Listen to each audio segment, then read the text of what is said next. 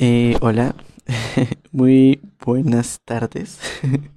bueno, aquí estamos a 5.26 de la tarde y bueno, quería abrir un podcast pensando en diferentes temas que han sucedido este año, antes, mm, o preguntas que tenemos todos, ¿no? Para hallar un poco de tranquilidad en ellas y ver qué sale, ¿no? bueno, ya es 25 y es un día bastante tranquilo, ¿no? Ya saben, después de Navidad. Eh, la gente está tranquila, no hay sonidos en ningún lado, sobre todo ahorita con la pandemia. Mm, niños están estrenando los juguetes y otros están acostados desde la mañana. Pero bueno, en fin. Eh, les quería traer hoy un tema que se me planteó a mí el año pasado y todo este año fue un tema para mí. Mm, y ha sido pues un poco controversial en países sobre todo que no han indagado en él. Eh, y es sobre la escuela virtual. Pues sí. y pues yo como una persona que ya eh, pasó un año entero en una escuela virtual, mm, no de manera obligada, porque yo no estaba en un colegio presencial y fui obligado a tomarla, sino que por mi propia decisión fue que decidí entrar a un colegio virtual y terminar ahí mi bachillerato. Ya estaba en un colegio en el cual ya había mm, entrenado un poco sobre esto. Luego cayó la pandemia y todos sabemos que todos fuimos obligados a estudiar virtualmente o a trabajar.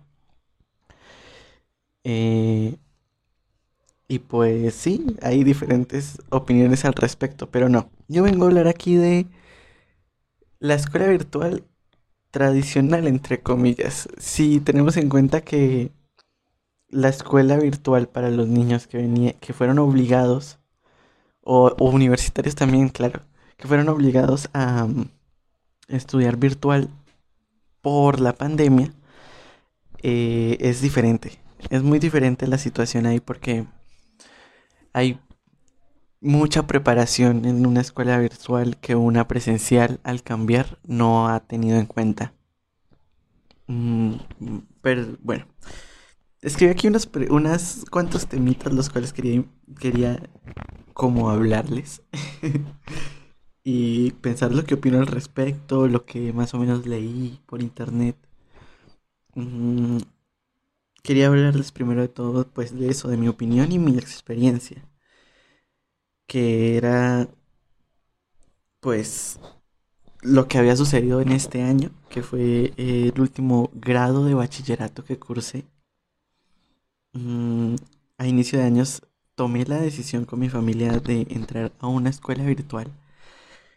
Eh, no me sentía tan adaptado después de bastantes años de bachillerato eh, a la escuela presencial, ¿no? Y bueno, al fin y al cabo decidimos, no me iba bien en la escuela presencial, no me sentía cómodo. Mm, me decidieron pasar y empezó el año así. Mm, todo esto fue al mismo tiempo que todos los niños que obviamente tuvieron que pasarlas también virtual obligado, como mi hermana que estudiaba en un colegio presencial y tuvo que pasarse a la virtualidad por culpa del coronavirus. Entonces yo pude ver un poco de los dos mundos, del de mi hermana y del mío. Eh, yo entré a la escuela, fue muy fácil. Yo llegué con el miedo de ver muchos adultos, porque ya saben que uno de los mitos más grandes de la virtualidad en Colombia es que lo toman las personas que no estudiaron y como no estudiaron, entonces eh, están ahora validando o volviendo a hacer su bachillerato. Ese era uno de mis miedos, claramente, porque todos me decían va a estudiar con un montón de personas adultas que abandonaron el colegio en el pasado, que ya saben cómo son sí, ¿no? Si algunos, algunos universitarios o estudiantes que tengan padres demasiado reservados eh, creerán esto como una mala idea. Mi papá estudió mm, validación sus dos últimos años. Eh, sin embargo, para él siempre fue un inconveniente desde el inicio que yo entrara a esa escuela virtual porque me decía, eh, no, Esteban, eso es pérdida entera, usted a mitad de año se rinde, esa, usted no va a poder con eso, eh, sálgase de ahí, siga con el colegio, normal, tranquilo. Y, y así, y él me dijo, eh, bueno, si usted lo decide, que quede aquí en conste, que yo ya le dice, yo ya le dije a usted que no voy a tomar esa decisión. Y me va a escuchar, me dijo. Eh, a pesar de todo, pues yo continué con mi idea y con la ayuda de mi mamá. Mm, llegué allá, me di cuenta que, bueno, nos informaban un poco de las plataformas, de todas esas cosas eh, que ahora todos sabemos de sobra, cómo utilizarlas. En ese momento pues yo no sabía cómo utilizar una plataforma mm, para, la, para el colegio en el que estaba estudiando. Eh, sí, para quien se pregunta cuál eh, estudio, estudié en la Universidad Nacional Abierta y a Distancia, o la UNAT. Listo. Entonces, yo estaba ahí eh, aprendiendo todo eso. Todo eso me se me dificultó un montón al inicio. Eh, obvio, era extraño para mí entrar a una, a una, plataforma, tener que ver mis tareas, tener que ver lo que tenía que estudiar, eh, lo que tenía que presentar, mm, lo que era obligatorio, lo que no, cuántos puntos tenía que tener para pasar, cuál era mi máximo que podía sacar ahí, obvio. Y y listo. Todo eso se me fue formado en casi tres semanas de, estar en el colegio. En esas tres semanas, pues yo fui comenzando a estudiar, fui mm, empezando a hacer mis deberes como estudiante. Empezó la pandemia y enviaron a mi hermana y a muchos otros eh, niños y adultos a, sus casas. Eh, y bueno, ahí empezó otro dilema. Eh, ¿Cómo sería? ¿Cuál era la diferencia entre mi escuela y la escuela de mi hermana? Entonces yo seguía haciendo mis cosas, yo sabía qué hacer, sabía qué días tenía clase, qué días no, qué días tenía que hacer tarea, los plazos de mis tareas y veía los plazos que tenía mi hermana. Mm, en mi caso, podrán ver que, o escuchar, ¿no? que yo tenía una clase una vez una hora cada martes. Cada martes yo tenía una clase en vivo. Podía ser de las siete materias que a mí se me indicaban. Mm, yo tenía siete materias grandes y entre y en, ellas pues se descomponían otras materias, ¿no? Eh, como por ejemplo en, en matemáticas que tenía que ver también un poco de de geometría o cosas así, ¿no? O estadística. Eh, o en biología que tenía que ver química. Mm, y pues sí, a diferencia de colegios presenciales, los cuales ven que suelen haber 13 o 11 materias por, por, grado y bueno, allá cada quien no. Eh, yo me sentía bastante cómodo. Tenía una clase al día, tenía una semana para entregar dos trabajos dos trabajos eh, que tenían diferentes temas, ¿no? No era tan fácil como una tarea en la escuela. Y pues sí, no era tan fácil como una tarea en la escuela porque mm, ustedes saben que pues suelen dejar más tareas en la escuela presencial, ¿no? Eh, háganme el dibujo de la célula, ejemplo, y me la entregas mañana o me la entregan cinco días. Mm, no, no era así. Era un trabajo que, estaba eh, un poco grande, un poco amplio, de diferentes temas de la materia, mm, que yo notaba que eran eh, los mismos a los de mi hermana que estaba en mi mismo grado. Ella también terminó este año. Entonces, yo eh, tenía una semana entera para terminar todos esos trabajos, hacerlos bien, pues presentables, con normas APA claramente, que también fue una de mis, de mis problemas al inicio, porque todos, sobre todo los universitarios, ¿no? Se darán cuenta que las normas APA es algo que se agarra con maña y hay que agarrarle práctica. Mm, es una jartera tener que acomodar los trabajos de una manera estandarizada, ¿no? Pero bueno, al fin y al cabo se puede, no es imposible. Y era algo que hacía parte de la calificación de mis tareas. Entonces tenía que hacer los trabajos y acomodarlos en normas APA. Mm, como todo, lo que les digo, al inicio, muy difícil. Gracias a la suerte que mi madre hace tesis y cosas así para las universidades.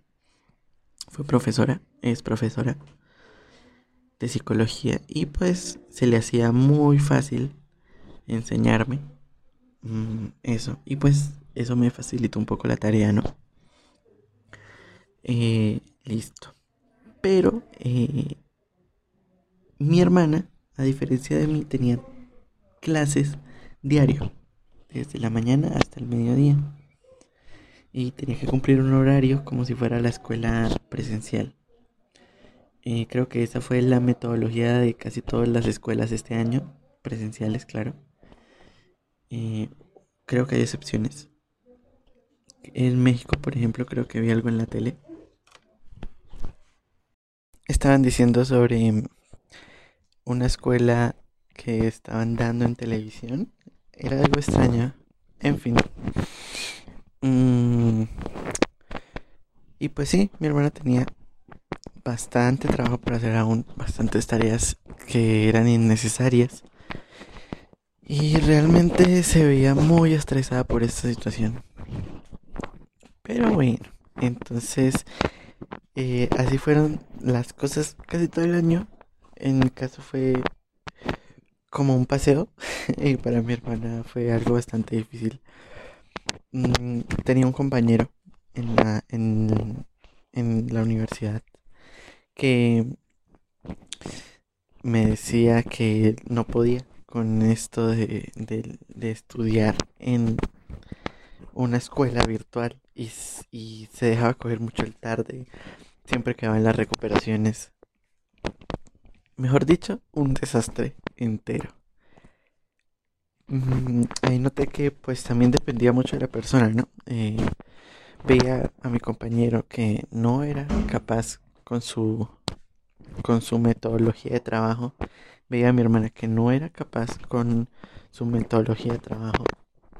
Porque ustedes saben que de estar en una, una escuela en línea, independientemente de, de si era presencial o no, es responsabilidad, ya que tienen que aprender a manejar sus propios horarios para tener sus propios tiempos de descanso, hacer las tareas, tienen que hacer las cosas por su propia cuenta y no hay nadie detrás de ustedes que les diga hagan esto, hagan aquello, les quedan un día, les queda una semana para hacer esto, mm, venga para acá, usted tiene malas notas, por favor venga y me entrega las tareas. No, no es así. Entonces, eh, a muchas personas se les dificultó. Mm, afortunadamente yo fui una de esas personas las cuales disfrutó el hecho de tener el tiempo de, de hacer mis, las cosas que yo quería, de planificar las cosas que quería hacer, cuando las quería hacer, cuando quería entregar mis tareas, cuando quería disfrutar de pasatiempos que me gustaban hacer y cuando no. Tuve el tiempo antes de, que empezara la cuarentena eh, de inscribirme a un, técnico de diseño gráfico aquí en mi ciudad. Mm, se me dio la facilidad de levantarme todas las mañanas y estudiar eso que para mí era algo muy emocionante. Y también en las tardes hacer mis tareas, hacer mis deberes y practicar lo que yo quería hacer.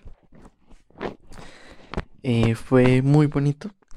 bueno, cuánto duró, ¿no? Ya que luego empezó la cuarentena y tuvimos que hacer esto virtualmente también. Igualmente yo tenía el tiempo para hacerlo. Mi hermana, a diferencia, no podía.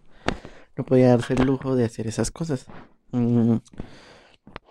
Entonces, eso también me, me motivó un montón. Yo decía, tengo la oportunidad de hacer muchas más cosas y aprovechar mucho más mi tiempo que el de un, estudiante de mi edad, ¿sí me entienden? Entonces era muy, muy, muy reconfortante saber que estaba aprovechando mi tiempo y usándolo para algo que para mí era importante. En fin.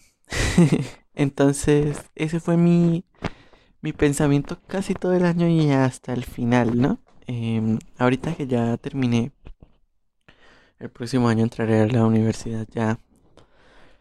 Eh, puedo decir que bajo mi experiencia es algo 100% recomendado. Eh, aprendí muchísimas cosas. Eh, muchas cosas que mi hermana hizo en todo el año yo las aprendí en, en horas, en muy, en muy poco tiempo.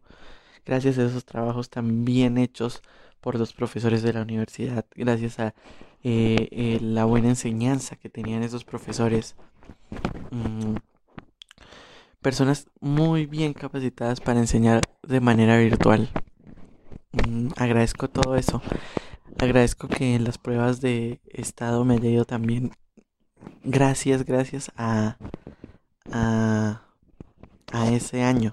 Y, con, y me refiero a irme también, eh, pues no me refiero al puntaje exacto, ¿no? Porque no los tengo aún. El 30 lo sabré.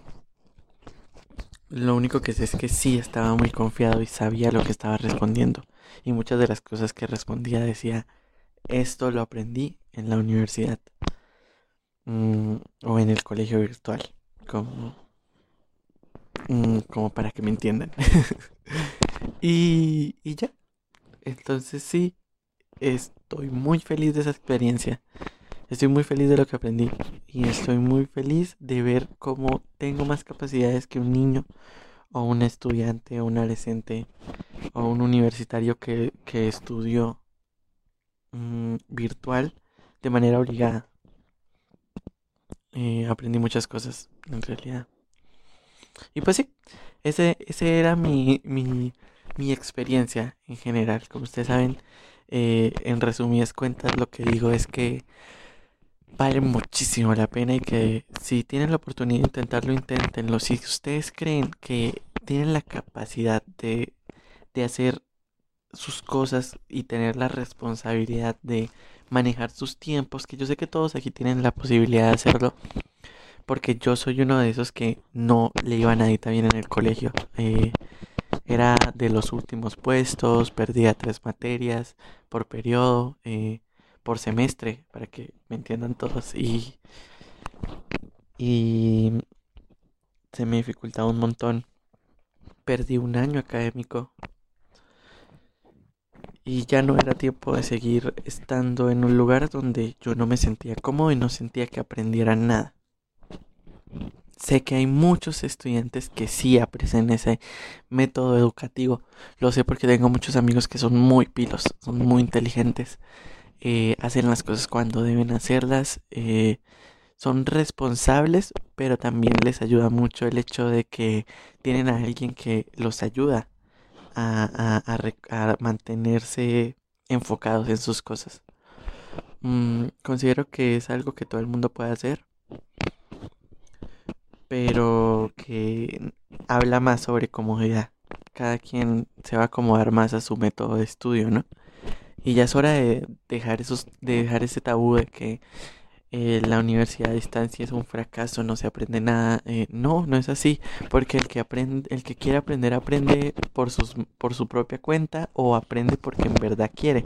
Yo no quería aprender en, en, en la escuela presencial y por más de que lo intenté y porque era lo tradicional, obvio, Mm, no fui capaz, no, no llegué al punto en el que ya no sabía qué hacer, eh, me perdía mucho, perdía muchas notas, materias, todo. Pero cuando hice ese cambio me di cuenta que, que, que era eso, era la forma en la que yo tenía que estudiar. Mm. Y pues sí, eh, quiero que piensen bien esas cosas porque en verdad es muy importante. No tanto para, no tanto para ahora, ¿no? Ya que al fin y al cabo creo que todos ya hemos salido de esta etapa. Bueno, los que me están escuchando creo que la mayoría, los que no, eh, que tomen en cuenta mis palabras. Mm, háblenlo bien, piénsenlo bien con sus papás, porque siento que es algo muy importante. Los que son dependientes aún de sus padres, ¿no? Porque sé que hay muchos que no. Em, y pues sí. Eh, listo. Por ahí acabamos esta parte que yo llamé mi experiencia y mis opiniones al respecto. Ahora seguimos con el siguiente tema, que yo pensé un rato después de ver por internet unas cuantas noticias.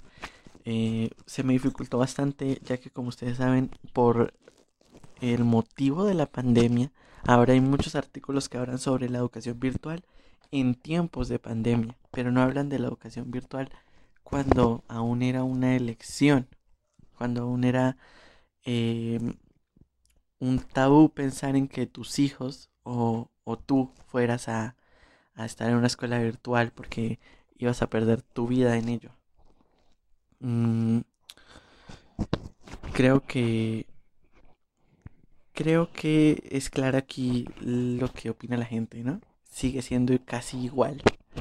Los papás seguirán diciendo que es obligado que sus hijos tengan que ir a clases virtuales por la pandemia. Sin embargo, no es para ellos mm, posible que sus hijos sean cambiados a una escuela virtual. Y esa es otra cosa que me, que me pregunto mucho, ¿saben? Eh, ¿Por qué si los papás vieron que este año sus hijos no fueron capaces con, con una escuela virtual, entre comillas, mm, venida de una escuela presencial, y sabiendo lo que se nos viene a futuro, sabiendo que todavía no estamos curados, todavía no podemos salir, todavía no podemos socializar, ¿por qué no empiezan a buscar escuelas, eh, escuelas en línea, escuelas que ayuden a sus hijos a salir de esto, con más preparación, listos para pruebas de estado, listos para, para las universidades?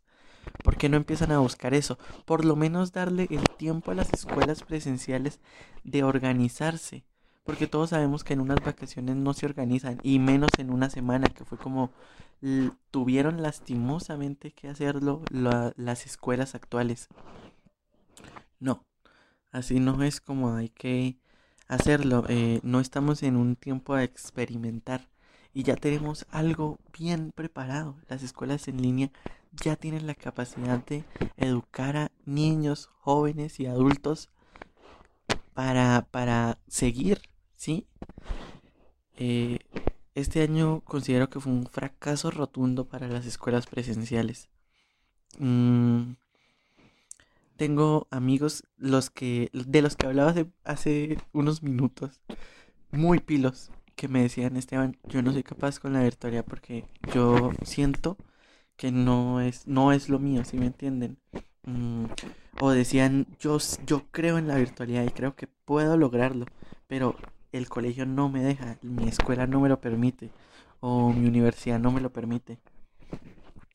Entonces yo creo que, que, que, es, que es algo extraño, ¿no? Que, los, que todavía las personas no crean en la posibilidad. Mm, entonces, ¿qué? Será.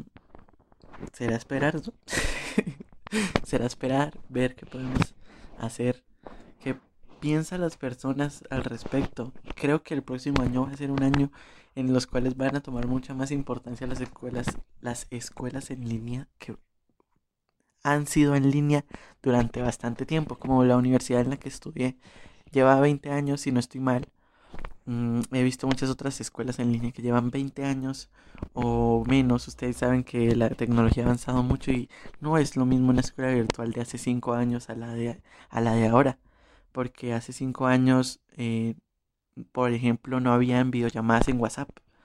Eh, no existía Zoom, no existían tantas plataformas, solamente Skype o cosas así. No es lo mismo. Creo que estamos en el tiempo mm, perfecto para empezar a, evolucionar en esta en esta eh, en este mundo en este mundo tecnológico y, mezclado con la educación eh, y pues sí bueno como como último tema de esto quería hablar un poco sobre sobre si funciona o no sí ya hablamos sobre mi experiencia y ya hablamos sobre eh, qué piensan las personas al respecto, pero no hemos hablado si realmente funciona. ¿Hay realmente un artículo, personas profesionales que digan y aseguren que esto sí funciona? Pues como todo tenemos una división, ¿no? Mm, tenemos las personas que dicen que esto sí puede funcionar si hay un correcto eh, una correcta educación para los docentes y, y, para el, administrativo y todos esos sectores educativos mm, para que puedan de manera eficiente enseñarle a sus alumnos. Y hay otras personas que dicen que no, que, que no hay forma en la que la educación y la virtualidad se puedan unir, porque simplemente van a hacer que el eh, estudiante se, se distraiga de su verdadera responsabilidad de estudiar. Eh, por ahí había visto, creo que en el periódico El Tiempo, es un periódico colombiano, que contaba un poco en mayo cómo era la situación cuando apenas estaban cerrándolo todo, cuando estaban preguntándose los papás, bueno, ¿y qué va a pasar con nuestros hijos? ¿Qué va a pasar con la educación de aquí hasta que termine esta pandemia?